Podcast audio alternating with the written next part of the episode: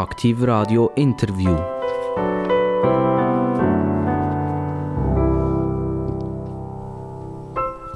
Aktiv Radio, das Radio, das man gerne hört, weil es spannend ist, weil es interessant ist und weil wir die interessantesten und besten Gäste haben ever überhaupt.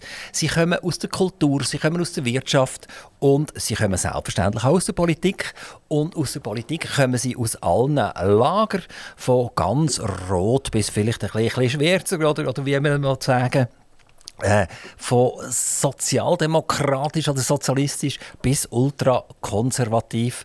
Und alle Stimmen haben wir schon gehört und heute haben wir äh, Exponent von einer Gemeinde, die kein Mensch würde kennen, wenn man den Namen nicht hinter dran tun könnte.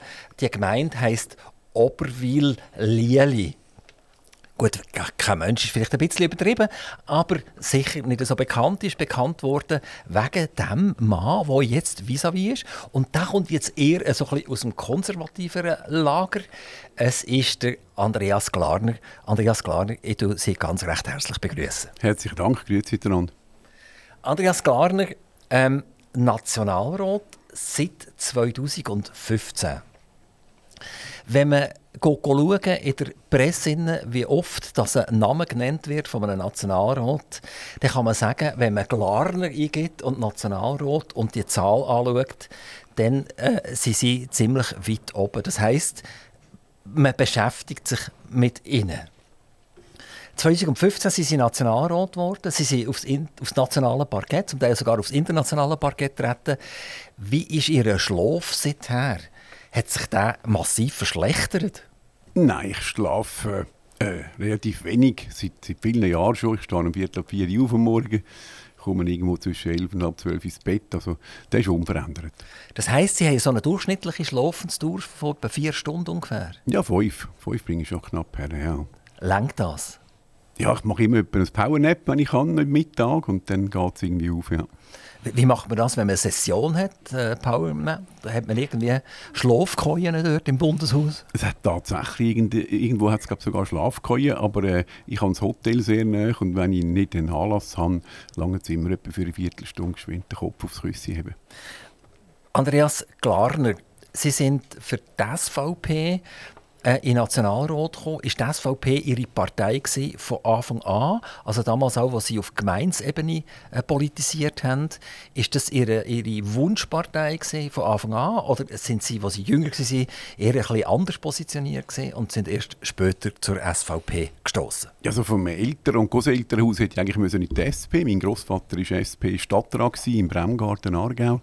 Mein Vater hat auch für die SP politisiert und er sagt heute noch, wo die Frauen gekommen sind, ist er dann raus. Äh, das heißt nichts gegen die Frauen, aber es ist halt einfach schwieriger geworden und, und die SP ist einfach in Gottes Namen heute keine Büzenpartei mehr. Mein Vater ist auch vom Gedankengut her bei uns, bei der SVP. Ich bin selber seit dem 92 dabei. Beim EWR-Kampf bin ich politisiert worden. Ich habe aber durchaus auch immer Sympathie zur Autopartei. Oberwil-Lieli ist das richtig, wenn ich sage, ohne Andreas Glarner würde man das nicht so kennen? Man wüsste nicht so recht, was das ist und wo das, das liegt? Oder tue ich dieser Gemeinde Unrecht? Ja gut, wir sind eine Stadtfluchtgemeinde, eigentlich in der Nähe von Zürich, Viertelstunde weg. Äh, die Insider haben es immer gekannt. Äh, und ja, äh, wir haben eine eigene Autobahnausfahrt zusammen mit Birmensdorf. Für das habe ich allerdings dann geschaut, dass die Gemeinde, dass die eben so angeschrieben wird, dass man uns dann auch dort unten kennt. Ja, kann sicher äh, dazu beitragen. Ja, Medien natürlich vor allem. Also ich habe eigentlich im Stillen gewirkt, bis um 15 Uhr ist, dass wir äh, pro nicht aufgenommenen Asylanten einen respektablen Betrag zahlen. Sie sind sehr stark involviert in Politik. Sie sind nicht nur Nationalrat, sondern Sie sind in ganz vielen Gremien drin. Sie präsidieren auch die SVP vom Kanton Aargau. Ähm, Sie sind heute ein Vollblutpolitiker. Ist das vom Morgen früh bis zum spät, außerhalb von diesen knapp fünf Stunden, wo Sie schlafen, ist eigentlich Politik und die SVP Ihr tägliches Brot?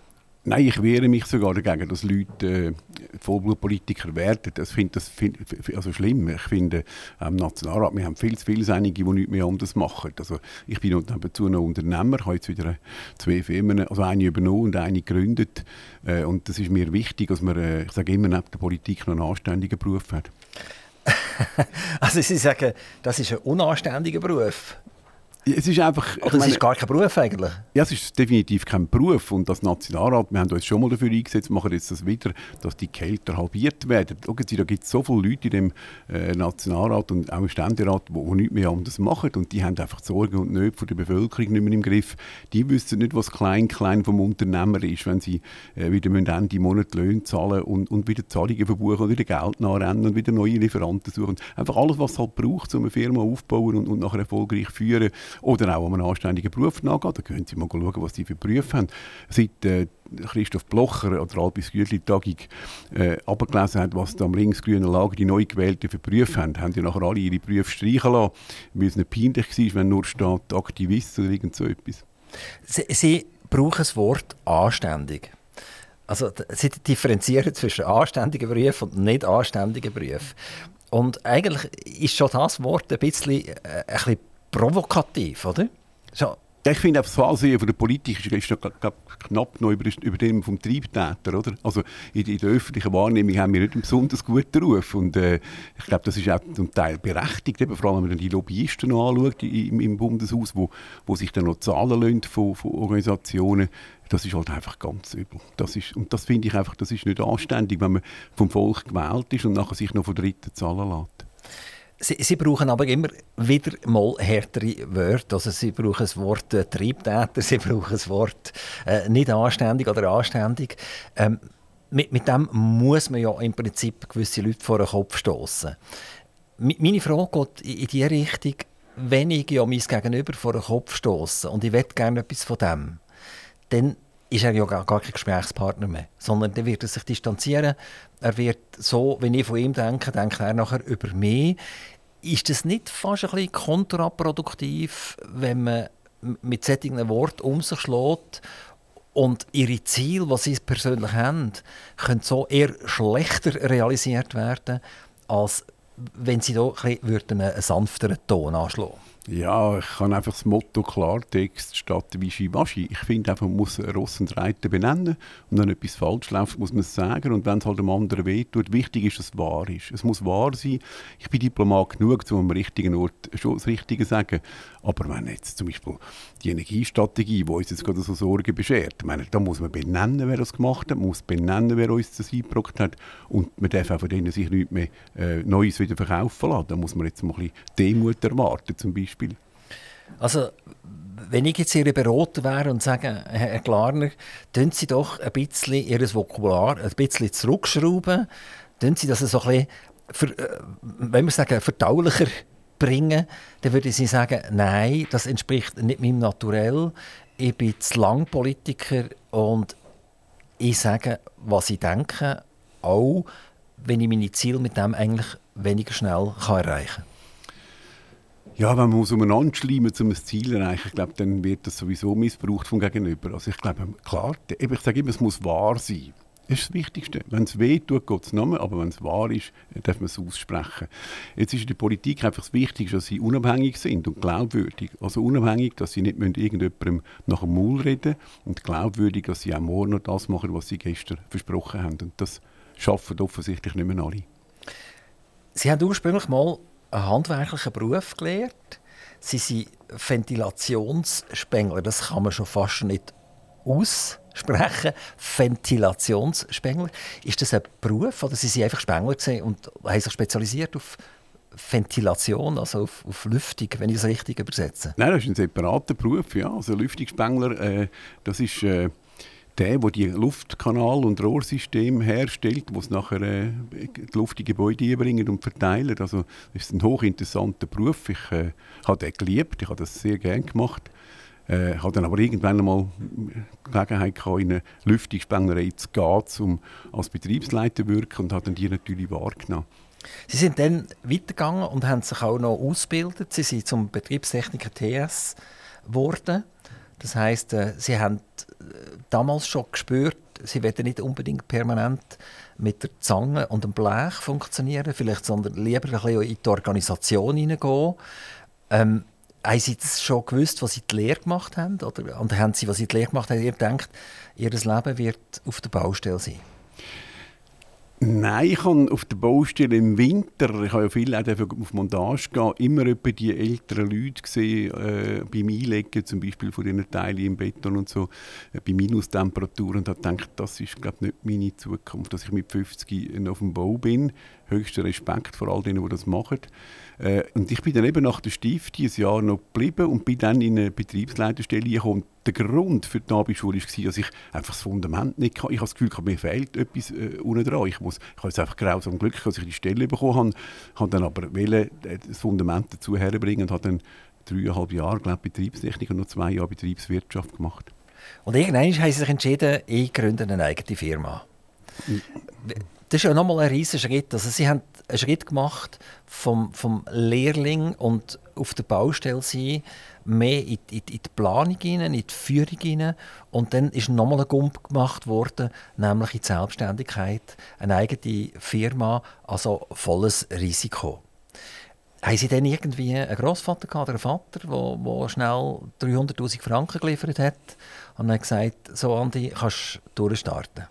Nein, ich habe auswendig jetzt 80'000 Franken zusammengespart und habe äh, einen Kontokorrentkredit aufgenommen bei der Aargauischen Kantonalbank und das war der Start. Gewesen. Nein, es hat da niemand ich habe immer gewusst, wenn, wenn alle Stricke reißen, äh, wären sicher noch ein paar rum, die würden helfen. Aber ich habe es alleine gemacht, ja. Wie, wie alt waren Sie denn? Gewesen? Äh, 29. Also mit 29 haben Sie den Schritt in die Selbstständigkeit Genau, also ich habe in der vorherigen Firma etwa 70 Stunden in der Woche geschafft und habe das Gefühl, mit 70 Stunden kann ich auch etwas Eigenes aufbauen. Das war der Grund. Gewesen. Ja, es ist natürlich nicht jedermanns Sache. Oder? Sie haben es vorher selber gesagt. Also, wenn man eine eigene Firma hat, dann ist man nicht nur für das Produkt verantwortlich und für die Realisation verantwortlich, sondern man ist auch für die Akquisition verantwortlich. Und das ist ja etwas, wo ganz vielen Leuten fehlt, dass sie den akquisitorischen Teil machen können, also Aufträge reinholen. Ja, es heißt ja selbstständig, wenn man alles selber macht und das ständig. Also eben, wenn man so als One-Man-Show anfängt und dann sich langsam entwickelt, da ist einfach immer, äh, ja, in jedem Feld ist man gefragt. Also es, es ist wirklich, es ist, äh, ich sage einmal, ob Briefmarke gerade auf dem Gouverneur ist, bis zur Sendung beim Kunden, ob die gut ankommt, ist, ist vieles dazwischen. Sie haben dieser Firma Air Product gesagt. Jetzt Sie als eher konservative äh, Mann, das hat irgendwie Luftfirma äh, sollen heißen. Aber die wollten ja keine Luftibusfirma machen, sondern etwas, das Hand und Fuß hat. Ähm, wieso hat die einen englischen Namen bekommen? Das war eigentlich ein Zufall. Das ist im 89 entstanden mit einem guten Freund. Wir haben hier eine andere Firma wieder zusammen übernehmen und haben bei einem feinen Tatar im Restaurant äh, den Namen entworfen. Und er hat noch behauptet, das tönt wie Donald Duck, das kannst du nicht bringen. Und zwei Jahre später habe ich ihn gefragt, ob es ihm gleich wäre, wenn ich den Namen würde verwenden Und so haben wir es, haben wir es gemacht. Und ja, ich glaube, es war äh, auch von Anfang an das Ziel, gewesen, ein, ein Brand, eine Marke zu schaffen, die nicht mit der Person unmittelbar zusammenhängt, sondern unabhängig davon kann wirken Was hat die Air Product gemacht? Die hat im Prinzip äh, etwa 5% von einer fertigen Lüftungsanlage geliefert. Das heißt, wir haben alles geliefert zum Luftkanalsystem, Rohrsystem herstellen, montieren und isolieren.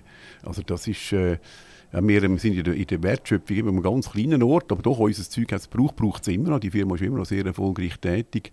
Äh, und ja, also es sind ganz kleine Teile, Schrauben, Dübel, Nieten, äh, Stellschrauben, äh, Klappenstellen für Luftvolumen, Schläuche, einfach alles, was es braucht, damit die Lüftung am Schluss frei läuft.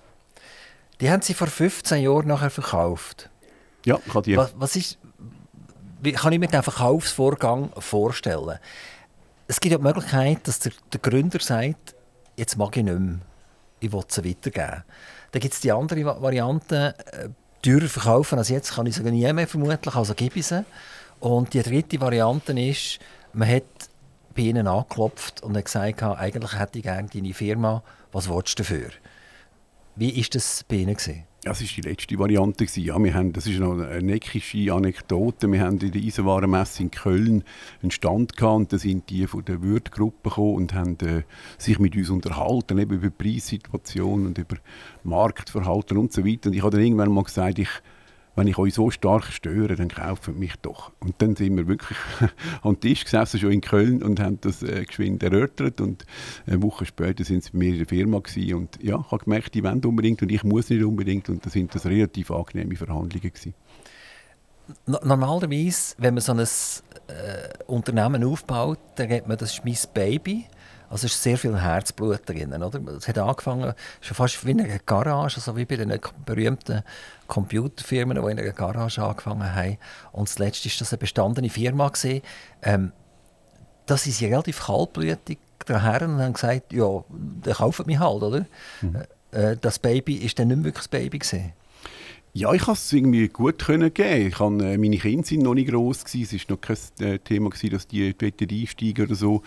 Und die Offerte ist sehr gut gewesen. und, und äh, wir haben gewusst, die Firma wird, wird alles einhalten, was man, äh, was man aufbauen hat. Also sie haben die Nettopreispolitik beibehalten, sie haben den Arbeits-, also den Standort beibehalten, auch die Philosophie, alles ist, haben sie wirklich beibehalten. Und das habe ich von Anfang an gewusst, weil ich mit sehr vertrauensvollen Leuten dort noch verhandeln konnte. Und dann ist es mir leicht gefallen, ja. Wie muss ich mir das vorstellen, wo Sie die Firma haben können verkaufen konnten? Haben sie dort ausgesorgt für das Leben und haben gesagt, das ist wunderbar. Eigentlich äh, kann ich jetzt auch an einen unanständigen Beruf nachgehen, weil äh, ich habe so viel Batzali auf dem Konto, das spielt alles keine Rolle mehr. Ja, nein, so viel ist es auch wieder nicht Und, äh, nein, nein, also es ist, äh, ein respektabler Betrag, aber äh, also nicht mehr arbeiten wäre nicht gegangen. Äh, und, und das wäre nicht mit dem Naturell entsprochen. Also, ich habe ja dann wenige Zeit später wieder eine Firma gegründet. Also das Geld ist aufgebraucht, was Sie bekommen haben? Nein, das schon nicht. Nein, ist nein. doch etwas da? Ja, ja. ja, Haben Sie es nicht in Aktien angelegt, die jetzt Bänden ab sind? Wir haben tatsächlich, das kann ich offen sagen, in der Finanzkrise haben wir so zwei Firmen voraus, äh, also zwei Vermögensverwaltungsdinge, anvertraut und haben dann prompt einen guten Teil äh, abgelassen. Das ist tatsächlich so, aber es ist, äh, ja, ist selbst verschuldet. Ähm, die haben die Firma verkauft und haben nachher gesagt, jetzt kann ich ja eigentlich nicht nur um einen unanständigen Beruf finden, nachgehen, wie sie sagen, sondern sie haben wieder etwas Neues angefangen und die Firma hat wieder so einen englischen Namen müssen haben. Das Product ist geblieben, äh, das einfach Care ist vorne dran gekommen. Air ist ersetzt worden mit Care und dort ist es jetzt plötzlich gegangen um Hilfsmittel für ältere oder, oder körperlich äh, beeinträchtigte Menschen. Wie kommt man von Airflow zu Careflow. Wie geht das? Ja, das ist eine Geschichte. Ich bin 2007 mit meinem Nachfolger vom Konzern äh, durch Indien, China und Taiwan äh, gereist, um die Lieferanten zu besuchen. Und äh, dann sind wir zufällig in Shanghai in einem Warenhaus Also gelandet. Lieferanten damals noch für für, Air, Air für, für Product, ja genau. Ja, also ich genau. habe Ihnen unseren Lieferanten vorgestellt. Oder? Wir haben mit allen unseren Lieferanten ein freundschaftliches Verhältnis äh, immer gehabt. Wir haben äh, das Ganze immer per Handschlag abgemacht und ich wollte das weitergeben auf ihn. Und dann sind wir zufällig in Shanghai in einem Warenhaus gelandet, weil er etwas gesucht hat. Und dann habe ich die Rollstühle im Gestell gesehen und dachte, wieso kann man in der Schweiz die Rollstühle nicht im Warenhaus kaufen? Wieso macht man so einen Zirkus bei uns drum? Bin dann heim das abklären und habe gemerkt, das ist ja unglaublich in der Schweiz, was da für Margen sind. Und da ist es überhaupt nicht darum gegangen, dass wir schon viel kolportiert wurde, wir hätten den Fernost-Rollstuhl äh, natürlich können billiger anbieten. Jetzt muss man wissen, dass in der Schweiz etwa fünf grosse Anbieter sind und die haben einander so gelinde gesagt die Ruhe und die haben genau das Produkt, also wir haben nicht irgendwie etwas typähnliches oder baugleiches, sondern der meistverkaufte Rollator in der Schweiz hat hier 360 Franken gekostet. Wir haben den gleich aus der gleichen Fabrik für 110 Franken können anbieten. Der meistverkaufte Rollstuhl war 2000 gewesen, und wir haben den gleich aus der gleichen Fabrik für 650 Franken auf dem Markt. Da so sind die Verhältnisse, also alles dreimal überzahlt. Äh, und da haben wir natürlich ziemlich äh, für Furore gesorgt und haben den Hilfsmittelmarkt ziemlich aus der Fuge gebracht.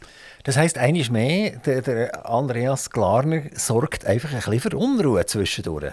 Und er hat auch für Unruhe gesorgt in dem Medizinalbereich, also in dem Hilfsbereich. Innen. Ähm, sie sind ein, ein Zustandsstörer, wenn man dem so sagen oder? Also in diesem Bereich, wo ich merke, da herrscht... Äh, äh, sage jetzt mal, ein Monopol oder, oder, oder Absprachen, äh, da bin ich durchaus bereit, den Gottesdienst zu stören. Ja, und das haben wir nachhaltig gemacht. Und auch dort ist genau wieder das Gleiche passiert. Also ich nehme an, am Anfang hat, sie haben von einem Monopol geredet an für sich. Also die haben miteinander, sie haben das schöner gesagt das mal, äh, sie haben einander in Ruhe gelassen gegenseitig. Das Wort Monopol habe ich ins Maul genommen. Ähm, äh, am Anfang hat das wahrscheinlich äh, eben äh, ein bisschen zu unter Opsi gegeben. Und irgendwann war es so wie, gewesen, dass wieder ein grosser gekommen ist, oder? Ja, es ist... Und hat man sie dann eigentlich vom Markt weggekauft, weil sie eigentlich eben ein Zustandsstörer waren? Oder weil das tatsächlich, und das mal ist Galenica gesehen, die Galenica-Gruppe, die ihre Firma äh, Care Product AG übernommen hat? Ja gut, Galenica hat einfach in den Markt rein. Die haben vorher nichts in diesem Bereich gehabt und haben das als einen interessanten Markt angeschaut. Und auch dort ist äh, sehr fair und offen verhandelt worden und es ist mir leicht gefallen, das zu übergeben. Sie sind heute noch Mieter bei mir, also in meinem Gewerbehaus. Inne. Und inzwischen ist es aber einmal weiterverkauft worden. Also sie haben irgendwie äh, das Gefühl, es passt doch nicht ganz zu ihnen nach jetzt glaube fünf Jahren, äh, wo man es verkauft hat. Dann haben sie es jetzt äh, nochmal weiterverkauft das gehört jetzt nicht mehr der Galenica. Genau. Ist wieder selbstständig oder ja wieder in einer mhm. grossen Gruppe drin. Nein, das ist ein privater Investor, der das gekauft hat. Die Zeiten haben sich ja völlig geändert. Also wenn man heute in Aldi hineinläuft beispielsweise, kann man plötzlich einen Rollstuhl kaufen, man kann einen Rollator kaufen, man kann Gehhilfen kaufen, äh, man kann zum Beispiel Badwannen so Ausgehhilfen kaufen, die man kann an, an, die Wand montieren kann, damit die besser ein- und aussteigen kann. Also äh, da wäre wahrscheinlich heute nicht mehr zu viel zu verdienen, wenn, wenn ein Aldi oder ein Lidl oder so in diesen Bereich einsteigt. Ja, nein, wir haben immer gesagt, also, also gerade als wir angefangen haben, äh, sind wir zuerst ganz alleine gewesen und plötzlich hat sich durch den Mitbewerb sich gerott und hat gemerkt, sie müssen etwas unternehmen, sonst geht ihnen gerade alles flöten. Und dann haben die meisten haben dann angefangen, so, so einen Discount nebenzu zu gründen, damit mit der Hauptlinie immer noch können Wir haben das übrigens, das Wort abzocken, haben wir sogar im Internet verwendet. In allen Prospekten sind nie verklagt worden, weil sie einfach gestummen hat, wenn sie dreimal mehr als der Markt äh, in, in, Europa kostet, verlangen, äh, dann sind sie wahrscheinlich ein Abzocker. Und die haben, äh, ja, haben dann mit, also nach uns ist, oder mit uns ist, dann sind dann auch andere auf den Markt gekommen und, und ich habe nie Angst vor Aldi und Lidl, weil ich bin beim Aldi in der Produktion gestanden, also in der Fabrik, die das für ihn macht und das sind hervorragende Rollatoren gewesen. Also das ist nachher der, der Benchmark geworden, wo man sich dann auch richten musste. Das ist sowieso etwas, wo man vermutlich, ohne dass ich jetzt Werbung machen für Aldi und Lidl, dass denen ihre Philosophie ist, ein gutes Produkt äh, zu verkaufen, weil das Schlimmste, was für die passieren kann, ist, wenn, wenn das Produkt wieder zurückgebracht wird in den Laden und der Laden ist gar nicht parat, um im grossen Stil Produkt zurückzunehmen. Also muss man von Anfang an verhindern, dass das Produkt überhaupt zurückkommt. Also ich kann nur sagen, die äh, Produktetests, die die zwei Firmen jeweils absolvieren, also meistens schneiden sie ja äh, als erster oder zweiten ab. Ja? Also ich finde, es tut uns gut, dass die zwei in die Schweiz gekommen sind. Sie sind dort medizinaltechnisch plötzlich unterwegs gewesen. Also jetzt nicht im engeren Sinn, dass man irgendwie eine Haut aufschnitt und etwas reinmacht in den Körper rein, aber sie sind peripher gesehen. Hat das Ihnen die Augen aufgetan, auch für die ganze Medizin und, und äh, Medikamentenproblematik, wo wir in der Schweiz sind und hat das Ihnen geholfen als Nationalrat, um da ein bisschen vertieft Wissen einzubringen? Ja, ich bin inzwischen in der Gesundheitskommission und ich ärgere mich dort in jeder Sitzung. Nächsten Donnerstag, Freitag wird es wieder gleich sein. Äh, das ist einfach wirklich krass, wie in dem System einfach wirklich abzockt wird. Und jeder Beteiligte sagt, er sei es nicht. Und, und äh, jeder Beteiligte hat einen Lobbyist in dieser Kommission. Das ist unglaublich, wer sich da alles tummelt. Und da brauchen sie genau zwei Stichworte zu nennen. Das eine heisst Patientensicherheit und das zweite heisst Versorgungssicherheit. Und mit diesen zwei Schlagworten wird jede Innovation, jeder Versuch, irgendetwas billiger zu machen, einfach im Keime erstickt. Und leider machen die anderen Parteien mit. Es ist wirklich traurig, also wie da, wie da der Bürger im Prinzip beschissen wird von, von seinen gewählten Volksvertretern. Es gibt ja ein berühmtes Beispiel von einem von der FDP-Ständerat, der hat sich dann in die Kommission wählen lassen und hat dann, glaube ich, fünf Mandate bekommen. Äh, das finde ich einfach verrückt. In der, ich bin sonst der Meinung, das Milizprinzip bedingt halt, dass man, sagen wir mal, wenn jemand einen Lastwagenbude hat und nachher noch in der Rasttag dabei ist im Verband, äh, ist das nicht tragisch. Aber wenn er in einem Bereich ist, wo wir von 70 auf 90 Milliarden raufgekommen sind, dann müssen wir wirklich die Leute austauschen.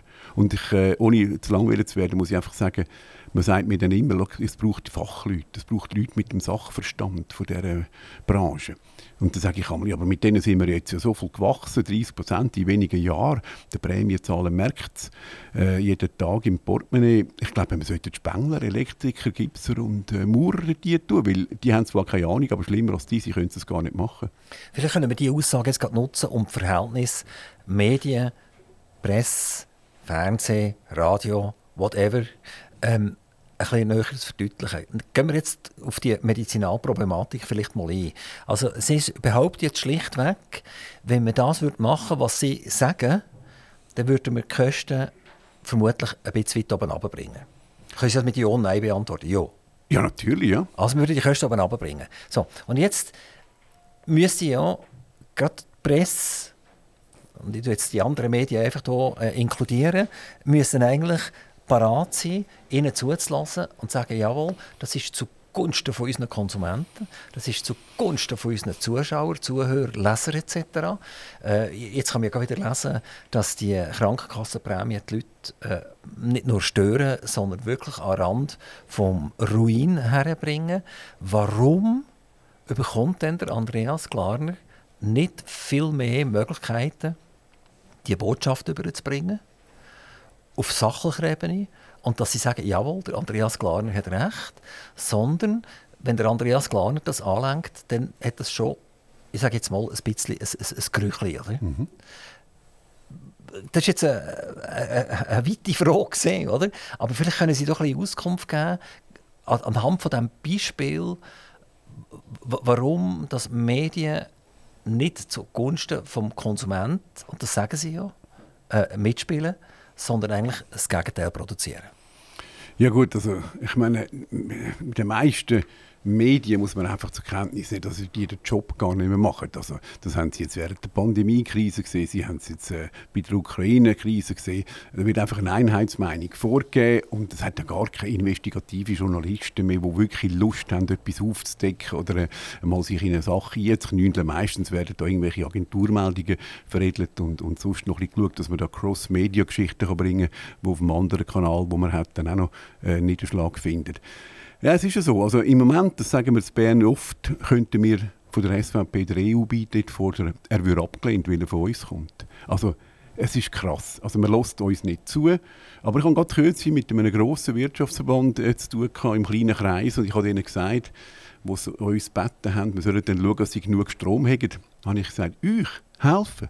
Ich, ich, ich bin lieber zu scherzen. Ich meine, 2017 sind wir voll gegen die Energiestrategie gewesen. Man hat uns ausgelacht, man hat uns hergestellt wie Torenbuben. Und jetzt kommen die gleichen, die uns nicht geholfen haben und wollen jetzt von uns, dass wir ihnen wieder helfen. Und da muss ich sagen, irgendwann muss es auch mal Konsequenzen haben, wenn man uns derart im Seil lässt, nie hilft. Eben die Wirtschaftsverbände sind ja auch so etwas ganz Übles eigentlich. Der, der, einfache Unternehmer hat das Gefühl, dass er von der Economy Suisse noch irgendwo ernsthaft vertreten ist in Bern. Das ist er natürlich nicht. Da hat es nur noch Funktionäre, es hat da die, die Quartals getriebenen Manager, die irgendwo vier, fünf Jahre umeinander sind, aber keine, keine Verantwortung mehr für Land und Leute wahrnehmen. Das ist eigentlich das Übel am Ganzen. Sie sagen, äh, Presse auch so ein bisschen pauschalisiert, äh, lobbyiert eigentlich miteinander zusammen. Weil sonst würden sie ihnen ja zulassen und, und, und, und sagen, wir differenzieren das jetzt. Oder? Wir, wir schauen jetzt nicht die SVP und, und der Andreas Glarner insbesondere als etwas, äh, etwas, was man nicht so gerne äh, anlenkt, an, sondern es geht rein um die Sache. Und warum kommt die Sache nicht mehr führen? Warum nicht? Wer müsste sie anlängen, damit sie führen es müsste einfach genügend kritische Journalisten geben, die bereit sind, das als Thema anzuschauen. Schauen Sie zum Beispiel den Vertragszwang, wenn wir jetzt beim Gesundheitswesen bleiben wollen. Den müssen Sie aufheben, und zwar sofort. Warum? Weil, schauen Sie, die Kantonalgau baut jetzt im Abstand von 25 km zwei Spitäler neu. Das würden sie nie machen, wenn sie keinen Vertragszwang hätten. Also es zeigt ja schon, dass der Wettbewerb nicht spielt, dass wir da etwas müssen ändern. Medikamentenimport, sie müssen doch das freigeben. Es muss doch erlaubt sein. Schauen Sie, ich komme jede Woche Beispiele zugeschickt über, wo irgendjemand für ein Medikament 3, 4, 5, 6-fache zahlt als in der Schweiz, weil er gerade in Mallorca in der Ferien war und dort vielleicht das Medikament ausgegangen ist und dann ist er in die Apotheke und sagt, hey, die Augentropfen kosten ja einen Bruchteil oder das und dieses, sagen da bewusst jetzt keine Marke nehmen. Und da wird einfach nichts gemacht. Auch der Generika-Anteil in der Schweiz haben wir, sind wir glaub, knapp über 20 Prozent, in Deutschland sind wir bei 80 Prozent. Das hat alles Gründe. Die gemacht werden, damit das Zeug künstlich verteuert ist. Und da hätten die Journalisten einen Haufen. Die Journalisten müssten zum Beispiel einen Preisüberwacher mal zulassen, der würde das regelmäßig publizieren. Da wäre ein Haufen zu machen. Hat das aber nicht eben auch etwas mit ihrer Person zu tun, dass sie eben Vatergrad sind, oder? Dass sie Wörter äh, ins Maul nehmen, die den anderen einfach nicht passen, die denen fast die Hosen abziehen. Das ist, sind wir wieder dort, wo wir angefangen haben, in unserem Gespräch ein bisschen weit, dass, dass man dass man ihnen eben nicht zulässt, weil sie zu direkt und zu krass formulieren. Und tun sie dann eben der Sache nicht im Prinzip einen Rot, in dem jetzt gerade in dem Medizinbereich äh, wirklich Handlungsbedarf da ist, aber es braucht dann wieder jemand anderes, es kann nicht der Andreas Glarner sein, der vielleicht eine breitere Abstützung hat. Könnte sein, aber ich muss mich zu fest äh, verbeugen wenn ich nicht würde die Zustände benennen wie sie eben sind. Und ich glaube, wir werden auch nicht gehört, wenn wir da ein bisschen auf Bus Bus machen. Es braucht manchmal äh, dramatische Vorträge, es braucht manchmal dramatische Worte, äh, damit man wirklich gehört und verstanden wird. Und dann natürlich wird es zum Teil verdreht. Ich kann mich gut erinnern, als wir von den Ski-Invaliden anfangen zu reden, hat man auch gesagt, das passt uns überhaupt nicht, so redet man das nicht, so erwähnt man das nicht. Und am Schluss hat man sagen, Scheibe, es stimmt. Oder? Die SVP kommt einen neuen Bundesrat über der Ueli Maurer ist Geschichte. Und ganz egal, was man über Ueli Maurer denkt, hat, es sind glaube alle ein bisschen traurig, dass er weggeht. Ähm, er war ein Unikat. Gewesen. So wie, wie, ein, wie, ein, wie ein Richard, das aus dem Kanton mhm. Solothurn mal war. Äh, vom Minger erzählt man sich heute ja noch, noch Geschichten. Also der Ueli Maurer der fehlt nachher auf ganz vielen Ebenen, indem er einer war, der das relativ eigentlich gut beherrscht hat. Auch er ist ja nicht aufs Maul gehockt. Aber ist nie, wollen wir sagen, so ein bisschen auf der verletzenden Ebene umeinander turnet. Und er hat vermutlich so auch dem Bundesrat recht gut da. Jetzt braucht es ja einen neuen. Und äh, wir haben unter anderem hier am Mikrofon, wo Sie jetzt sind, den Herrn Salzmann hier gehabt. Ein ganz spannendes Gespräch. Und er hat so ein über die Qualifikation von einem Bundesrat geredet und warum dass er sich eigentlich äh, so weit qualifiziert fühlt. Jetzt meine Frage an Andreas Glarner. Ähm, vermutlich wären die Chancen, im, im Bundeshaus durchzukommen, als Bundesrat Andreas Glarner relativ klein. Wie schätzen Sie das selber ein? Ja, das ist äh, richtig nulltendierend. Ja, ja. Aber das ist ja nicht tragisch. Ich habe eine andere Aufgabe. Oder? Äh, und wenn Sie für die Qualifikation vom Bundesrat reden, äh, die wichtigste Qualifikation ist, dass man gegen die Verwaltung durchkommt. Oder das ist, da misst sich jeder Gemeindepräsident, jeder Regierungsrat und auch ein Bundesrat daran, hat er Kraft, gegen die Verwaltung durchzukommen. Weil die Verwaltung sagt, wir haben natürlich noch jeden Bundesrat überlebt. Also so nach dem Motto, mir ist eigentlich gleich, wer oben an mir Chef ist. Genau, und das ist wirklich, das ist etwas vom, ja, hat der Christoph Blocher eben gut gemacht. Er hat die äh, Kosten um fast 23 Prozent abgebracht in vier Jahren und dann ist er abgewählt worden, weil er eben genau einer war, der gegen die Verwaltung können bestehen konnte, hat seine äh, seine äh, Wertvorstellungen können durchsetzen und das könnte nicht viel. Das braucht wirklich ein, wissen Sie, man wird dann hofiert und lobbyiert und äh, liebkost und äh, wenn es einmal heisst, wie man, bei, meistens bei den Regierungsräten und auch bei den Ständeräten, der ist breit ins andere Lager akzeptiert, dann müssen sie schon rufen, Hände hoch oder Hände weg, das ist zu gefährlich. Äh, sind Sie bereit, irgendwie so Ihre Tendenzen ein bisschen zu nennen? Wer das, wenn Sie jetzt allein würde, äh, den Bundesrat machen Wer ist von diesen Namen? Wer wird Bundesrat? Nein, ich, ich, ich will, bevor wir unsere Fraktionssitzung haben, da überhaupt nicht vorgreifen. Wir haben ja da, äh, ich glaube, am 18. wir da bestimmen. Jetzt haben wir sicher eine super Auswahl. Also ich bin überrascht, wie gut das die Auswahl ist, die wir haben.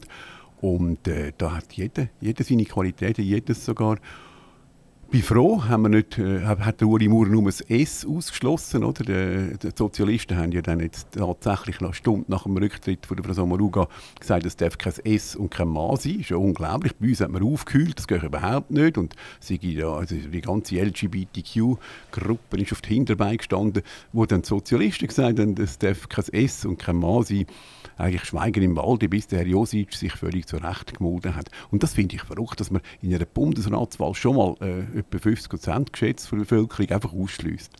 Ja, und er kommt sogar jetzt noch Schützenhilfe aus dem Kanton Solothurn über, von jemandem, der völlig unerwartet war. Äh, Franzi Roth, oder? also Nationalrätin und, und sicher nicht eine sehr konservative Nationalrätin, sondern auch eine, die nicht aufs Maul sitzt, aber auf der anderen Seite als, als sie politisieren. Und sie hat jetzt offiziell bekannt gegeben, dass auch sie an und für sich äh, das Reduzieren auf Frauen ungünstig findet. Ah ja, gerade wenn man jetzt äh, von der Kantonsverteilung zum Beispiel schaut, oder, da wäre ja jetzt ein Herr Josic aus dem, aus dem grössten Wirtschaftskanton von der Schweiz. Äh, warum nicht, oder? Also, man tut einfach, und ich weiss, Zürich wüsste, also die Frauenauswahl, die Sie bis jetzt genannt haben, das ist ja sowieso ein No-Go. Also ich wüsste, es keine einzige, äh, die da genannt wurde, wo man könnte ernsthaft sagen wäre im Bundesrat. Ja, was, was machen Sie denn, wenn jetzt ein, ein Zweierticket kommt mit zwei Damen drauf und Sie sagen, die, die sind beide unwählbar. Ja gut, wir Dann legen sagen, Sie einfach leer ein, oder was machen Sie das wäre wahrscheinlich der Notausgang, ja. Äh, aber der Punkt ist, in der Regel tun wir einander die wählen, die wir vorschlagen. Und dann muss man halt sagen, ja gut, wenn es Faute mieux, wenn sie nichts Besseres haben, nimmt man halt dann irgendjemand von denen. Aber es gibt sicher Namen, wo ich mir, mir die Hand abgeben bevor ich den könnte aufs Zettel schreiben der, der, wenn wir schnell auf, auf Herrn Josic zurückkommen, er ist, er ist einer, der, glaube breit anerkannt ist, oder? Wo, wo auch bei, eher bei den konservativen Kräften äh, ein gewisses Verständnis hat. Er hat auch bei den eher linkeren Kräften ein, ein, ein gewisses Verständnis. Also aus, das wäre jetzt eine ideale Ausgangslage, aber umgekehrt sagt ja die SVP, der Rösti wollen wir nicht. Also nicht die Anti-SVP, aber es gibt viele, die jetzt sagen, der Rösti wollen wir nicht. Weil genau das prangen wir nämlich an, er kommt ein bisschen mit der Linken, er kommt mit der Mitte relativ gut an, er kommt bei uns einigermaßen durch etc. Das wollen wir eigentlich nicht, sondern wir wollen wieder jemanden, der einen gewissen Kontrapunkt setzt in diesem äh, äh Bundesrat. Also aus dieser Sicht heraus wäre ja eigentlich äh, Herr Josic wahrscheinlich sehr ähnlich wie der Herr Rösti auf eurer Seite.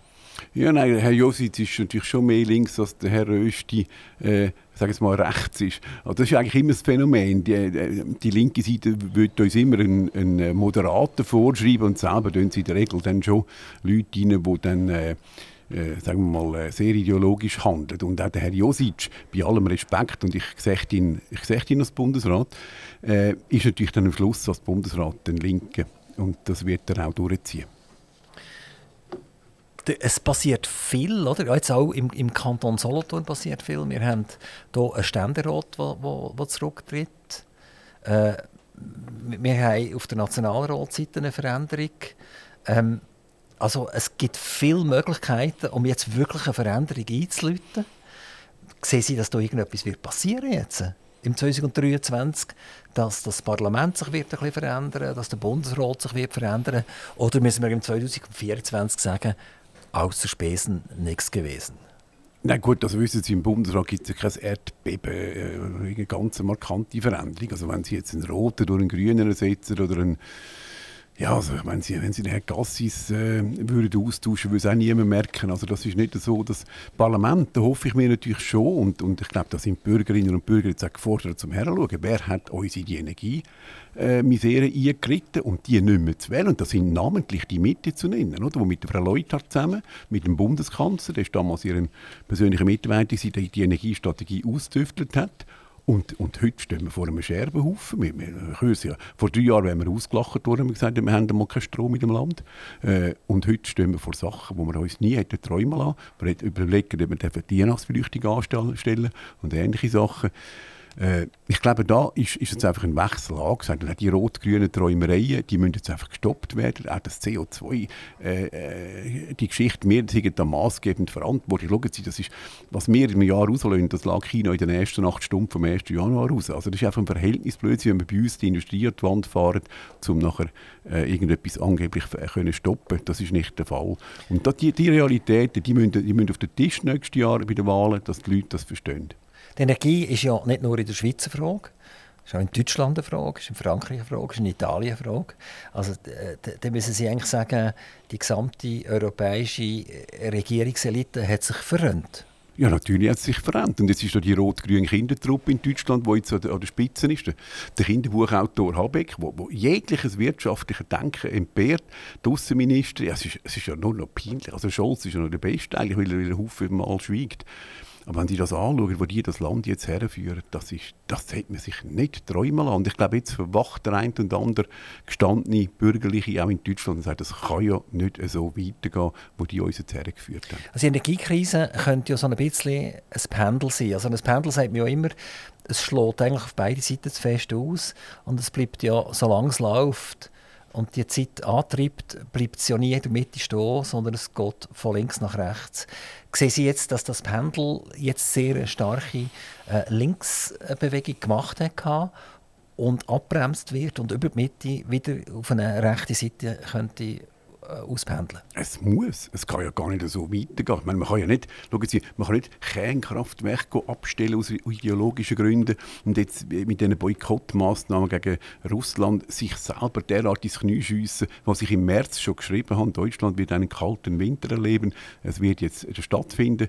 Das können Sie doch nicht machen, wenn Sie Sanktionen gegen jemanden machen wo sie auch noch treffen, können sie noch sagen, okay, dann haben wir halt eine Zeit lang eine Durststrecke. Aber wenn sie sehen, dass der andere profitiert, milliardenschwer profitiert von dem, was sie ihm Leid zufügen und ihre eigene Bevölkerung muss frieren, das geht einfach nicht. Und bei uns ist es ähnlich mit der Sommaruga, wo, wo sagen, wir sollen jetzt äh, Dings, äh, Gasheizungen und, und äh, äh Ölheizungen ersetzen durch Wärmepumpen. Und wo kommt der Strom genau her, wenn es eng wird, von Gas- oder Ölbetriebenen Turbinen in Bier?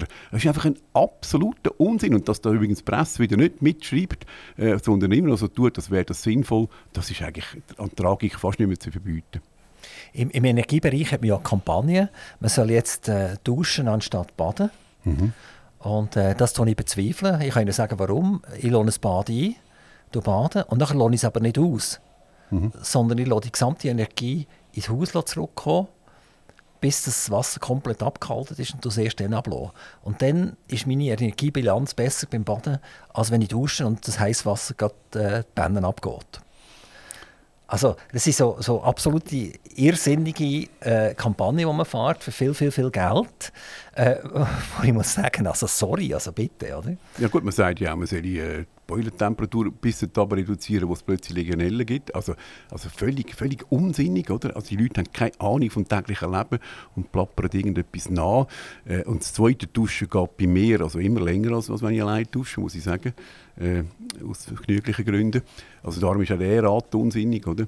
Und die Aargauer Fraktion vom Grossen Rat hat jetzt die Wollendecke machen lassen mit dem aufgesteckten Ding «Frieren mit Doris». Äh, das finde ich jetzt noch ganz gut. Eben statt «Duschen mit Doris» dürfen wir jetzt neu «Frieren mit Doris». Auch da übrigens, es wird nicht thematisiert. Da gibt es Banken, die laden die noch zu Podiumsprechen und verschonen sie den ganzen Abend von der Wahrheit, wo sie endlich müssen zugestehen wir haben uns total verritten, wir entschuldigen uns in aller Form und geloben Besserung. Das ist nichts dumm. Aber mit der Kampagne Duschen gemeinsam gibt es vielleicht wieder mehr Kinder in Zukunft, wer weiß es, oder? Vor allem, wenn man mit dem Nachbar zusammen duscht oder so, dann ist das vielleicht wieder absolut mega spannend. Nein, Witz beiseite. Also, ich finde es einfach ein Verhältnisblödsinn. Äh, die Kampagne, die man gefahren hat, das war in der Corona-Zeit ohne Stellung zu nehmen, in welche Richtung, das, was richtig ist und was nicht richtig ist. Aber wenn man von an die Bevölkerung behandeln mit, mit irgendwelchen Persiflagen und Bildern, dann geht man davon aus, dass die Bevölkerung gar nicht begriffen hat, dass, dass man es eigentlich mit der Bevölkerung zu, hat, zu tun hat, die in der sechsten Schulklasse aufgehört hat. Ja gut, die Danke. Bevölkerung hat sich aber auch äh, jetzt gerade bei Corona äh, verhalten, wenn ich mir das nie vorstellen hätte können, dass sich die Schweizer derart gängen lassen. Und jetzt kommt ja, ob man es will oder nicht, mehr und mehr die Oberfläche, dass mindestens die Zertifikatspflicht völlig unnötig war, weil man eben bei Pfizer hat müssen zugeben, dass man äh, die Ansteckbarkeit mit der Impfung überhaupt nicht können verändern äh, und da, auch da wäre die Rolle der Medien jetzt mal äh, aufzuarbeiten und, und, und zu beleuchten. Und es passiert wieder, außer von gewissen, gar nichts. Und das tut mich erschütterlich. Journalisten derart aus der Hand von der Regierung, deutsch gesagt, fressen, dann, dann stimmt etwas nicht. Das hat mal einer gesagt, entschieden mal, wenn, wenn Regierungen und Journalisten befreundet sind, dann sind wir nicht mehr in einer Demokratie. Wenn, wenn Sie sagen, dass Sie Recht haben, wie bringen Sie denn Ihr Recht in die Bevölkerung hinein, dass bei den Wahlen 2023 Ihr Resultat wird besser sein Ja gut, ich glaube, die Bevölkerung merkt jetzt gewisse Sachen. Jetzt muss man nur noch zeigen, äh, wer uns dort geritten hat. Zum Teil begreifen sie es, aber die Medien beleuchten es auch da nicht. Äh, ich meine, Rot-Grün hat eigentlich faktisch jetzt abzudanken, oder? Äh, weil, es einfach, äh, man kann die Bevölkerung bezüglich der wirtschaftlichen Landesversorgung, der Landesverteidigung und, und der Energiemanagement nicht derart in, in, ins, ins, Elend bringen und dann noch mitreden. Das geht jetzt einfach. Da wäre jetzt wirklich ein Schweigen angesagt. Und ich glaube schon, dass der Bürger das begreift. Die Medien helfen uns natürlich nicht, die nächsten Wahlen zu gewinnen, aber ich glaube schon, dass unsere Exponenten wiff genug sind, das jedes Mal überzubringen. Und, und warum helfen die Medien nicht? Also ich begreife das nicht. Ich will jetzt nicht für euch Partei ergreifen, in keiner Art und Weise. Aber warum sagen Sie, dass die Medien gewissen zulassen und gewissen anderen lassen sie nicht zu? Warum ist das so?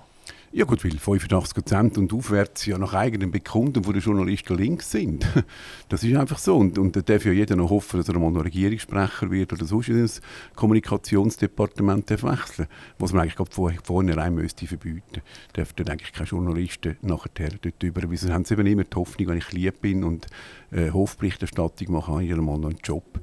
Ich, äh, ich sage den Journalisten immer, wenn ihr nur fair wäret mit uns, wenn ihr nur mit gleichen Ellen würdet messen, wären wir ja schon happy aber dass wir derart unterschiedliche Ellen anwenden. Ich sage ein Beispiel, wenn bei uns ein, ein, äh, ein Lokalpolitiker einen, einen, dummen Spruch macht, der wirklich nicht angepasst war, angebracht ist, dann wird das äh, wird er vor sich hergetrieben von den Medien äh, und wird äh, gejagt, bis er, bis er äh, weitwund am Boden liegt. Und wenn ein anderer Nationalrat Zürich sich vor äh, Horden von vermummten Chaoten mit einem Selfie ablichtet, passiert nichts. Also das finde ich einfach das sind die unterschiedlichen Ellen, die gemessen werden. es gibt Nationalräte, die im Parlamentssaal schlafen, nachweisbar schlafen. Passiert nichts. Stellen Sie sich mal vor, ich oder Herr Köppel würde im Nationalratssaal schlafen. Am nächsten Morgen wären wir nicht mehr im Amt. Ja, mit fünf Stunden Schlaf könnte ich das noch verstehen. Ähm, warum tut man eigentlich den Sozialismus und das konservative Verhalten dermaßen trennen? Ich mache ein Beispiel. Sie gründen eine Firma, mit eigenem Kapital, 80'000 Franken. Sie nehmen Kredite auf, sie gehen persönlich grosse Risiken ein, sie stellen Leute an. Mit dem werden Familien ernährt. Das ist schon eigentlich ein extrem soziales Verhalten, kann man sagen. Sicher haben sie die Absicht auch mal dürfen, wie sie das gemacht haben, die Firma zu verkaufen und dann auch ein bisschen Geld zu bekommen dafür. Aber in dieser Zeit, wo sie als Unternehmer aktiv sind, haben sie ja nicht nur gute Zeiten, sondern auch ganz schlechte Zeiten. Oder? Mhm. Und dann wird es trotzdem wieder 25. in diesem Monat und die Löhne die müssen gezahlt werden. Da gibt es kein Pardon, die AHV muss gezahlt werden, die Sozialleistungen müssen gezahlt werden. Da gibt es auch kein Pardon. Das tut man gar nicht darüber diskutieren, was auch voll, völlig richtig ist. Aber an und für sich ist das ja ein sehr, sehr, sehr soziales Verhalten vieles soziales Verhalten, als wenn ich irgendwelche Umverteilung mache von Geldern, die mir nicht gehören, wo ich eigentlich sehr einfach umverteilen kann und mich beliebt machen Warum wird eigentlich äh, das Unternehmertum und das konservative Verhalten heute nicht viel stärker eigentlich als sehr soziales Verhalten angeschaut? Das müsste. Und wenn man den, äh, Kind schon in der Schule würde beibringen woher überhaupt das Geld kommt, dass das Schulhaus steht und das Licht brennt und dass man Unterrichtsmaterialien hat, ja, dann wäre das noch wichtig. Ich habe das einmal im Dorf gesagt, wenn, wir haben ja immer die gute Steuerzahlerei im Auge gehabt, um auf Oberwil-Jeli zu bringen. Es ist uns gelungen und wir haben, dort, wir haben in der nächsten Jahr sind wir das absolute Nummer 1 im Aargau äh, mit, mit 48 Steuerprozent, äh, wenn die Bevölkerung das annimmt. Äh, aber da muss man immer den Leuten sagen, hey, wenn du zwei Kinder in die Schule schickst, dann sind das geschätzt etwa 30'000 Franken, man sollte Steuern zahlen, Kanton und, und Gemeinde. Äh, und das würde ja, das, leider tun das die meisten nicht. Und das heißt, dass irgendjemand anders für die die 30'000 zahlt und denen muss man Sorge geben. Und in der Regel sind das eben tatsächlich Unternehmer oder Leute, die an einem verantwortungsvollen, gut bezahlten Posten tätig sind und vielleicht ein bisschen mehr als die 42 Stunden arbeiten sind wir irgendwann relativ nah an der Betonwand. Also wir machen immer ein Beispiel, der Mercedes, der mit 200 Stundenkilometer Richtung eine Betonwand fährt. Auch der kann die 200 Kilometer nicht auffangen an dieser Betonwand, auch wenn er, wenn er ein tolles Fahrzeug ist. Sind wir näher dran? Oder anders gefragt, sind zu viele Leute in der Schweiz direkt oder indirekt vom Staat abhängig? Also man kann ja sagen, mal, mal die, die sicher bei Gemeinden äh, Kantonen und beim Bund arbeiten. Das sind schon viele, viele tausend Leute. Nachher reden wir von äh, irgendwie 60 Milliarden Budget bei den Gemeinden, bei den Kantonen und beim Bund oder allenfalls noch mehr. Äh, das heisst, dort werden Aufträge vergeben. Das ist eigentlich jede Informatikfirma, die vom Bund lebt, ist ja eigentlich auch indirekt ein Bundesangestellter.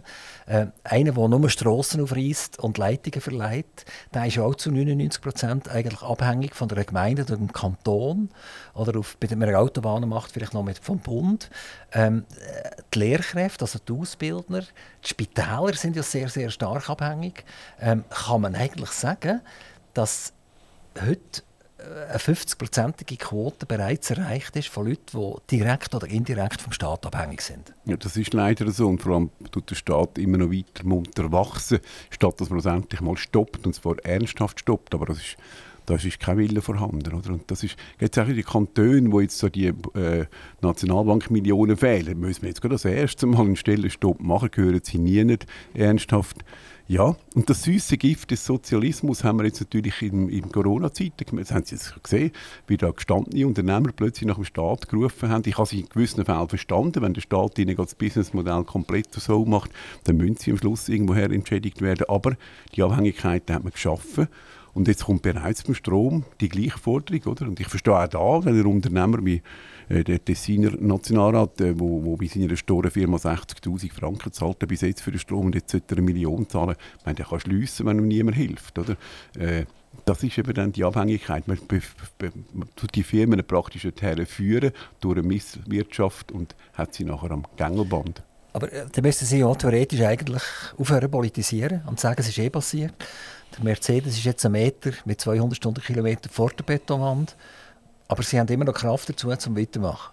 Ja, und wir haben äh, eine Losung und die heißt holen wir uns unsere Schweiz zurück. Also wir müssen wieder zurückkommen zu den bewährten Werten der Schweiz und die sind einfach äh, von der Schule weg, da merken wir sehr, sehr gut, dass in der Schule unterrichtet wird, einfach kaputt gemacht worden. Und, und auch durch eine unglaubliche Zuwanderung werden sie kaputt gemacht. Äh, das sehen Sie, das ist 20 Prozent vom Energieverbrauch, vom Mehrverbrauch ist durch Zuwanderung entstanden. Und das, das alles müssen wir jetzt in den Griff bekommen und da braucht es mehr SVP oder einfach bürgerliche Parteien. Mir ist ja gleich, äh, wenn es mal die FDP wäre, so wären sie noch bürgerlich wäre. Leider ist dort dann immer mehr auch ein Abdriften nach links feststellen. Wie, wie sehen Sie die Zukunft? Also nehmen wir jetzt mal an, die Wahlen äh, gehen zu Ihren Gunsten aus. Was würde das bedeuten? Wie, viel Prozent braucht es mehr, dass sie besser gehört werden? Ist es überhaupt realistisch? Oder äh, wird es eben so sein, wie wir vorhin gesagt haben, wahrscheinlich auch außer Spesen nichts gewesen? Ja gut, es ist natürlich so, dass je mehr dass wir zulegen, das haben wir in den guten Jahren gemerkt, denn umso mehr tun sich FDP und CVP von uns, unserer Politik abwenden äh, und probieren im linken Lager noch, noch zu fischen wie sie uns nicht beim Erfolg helfen Dabei ist es nicht unser Erfolg. Wir machen das ja für Land und Leute.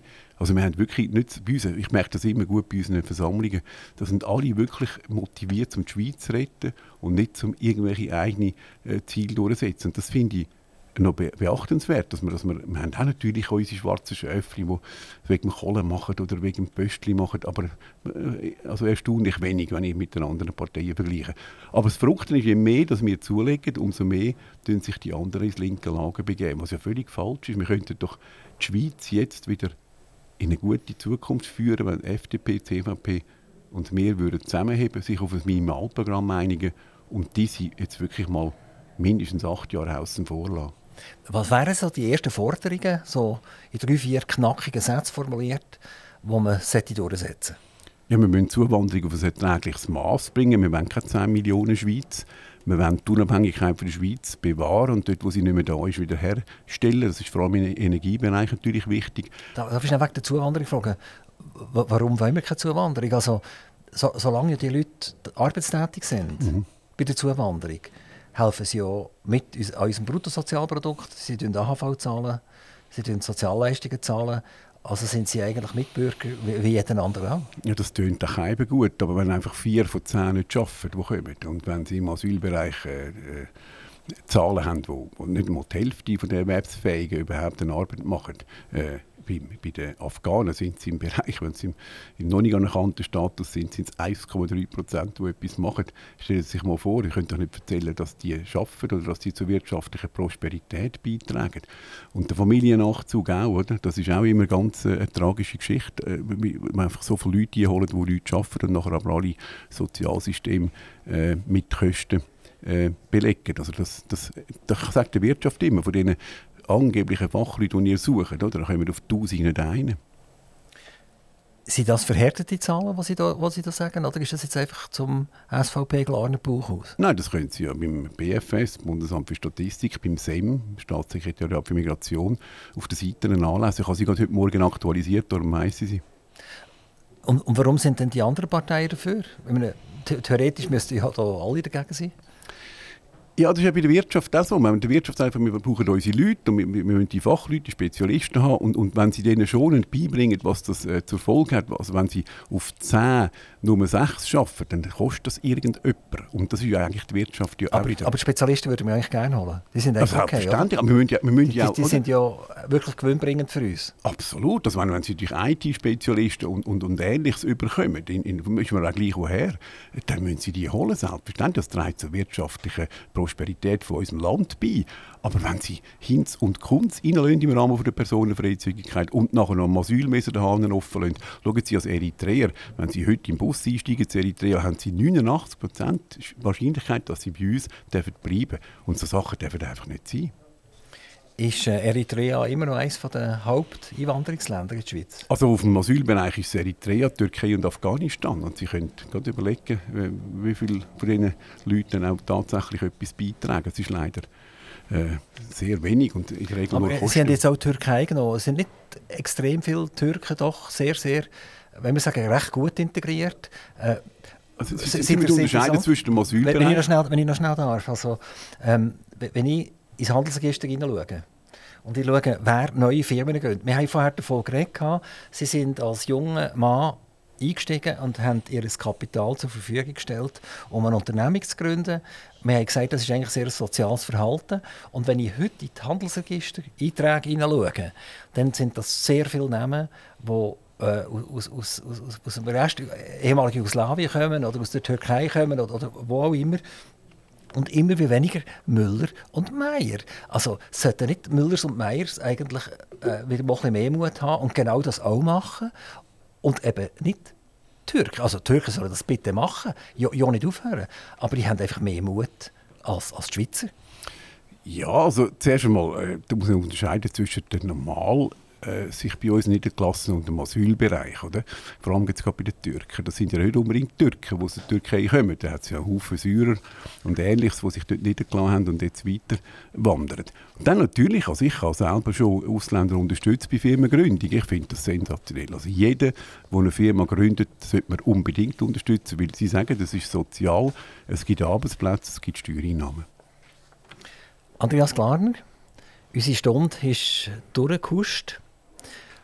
Ich habe jetzt gleich äh, zum Beispiel Franziska Roth hier am Mikrofon. Was soll ich ihr für eine Frage stellen?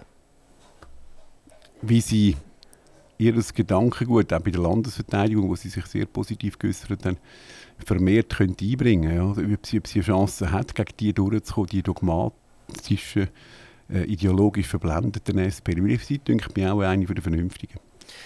Nochmal eine weitere Frage. Wenn ich Sie jetzt bitte, Ihre Sprache in Zukunft ein bisschen zu drosseln? Kommen Sie dieser Bitte nach oder, oder lieber nicht? Ja, es wäre nicht mit Andreas Glarner und äh, von dem her tue ich mich nicht gerne verleugnen. Andreas Glarner, ganz, ganz herzlichen Dank, dass Sie vorbeigekommen sind. Wir wünschen Ihnen viel Glück und wir richten Grüße nach Oberwil-Lieli Entschuldigung, Lieli aus und wir müssen die Gemeinde mal besuchen, die gleich nur noch 48 Prozent Steuern hat. Herzlichen Dank.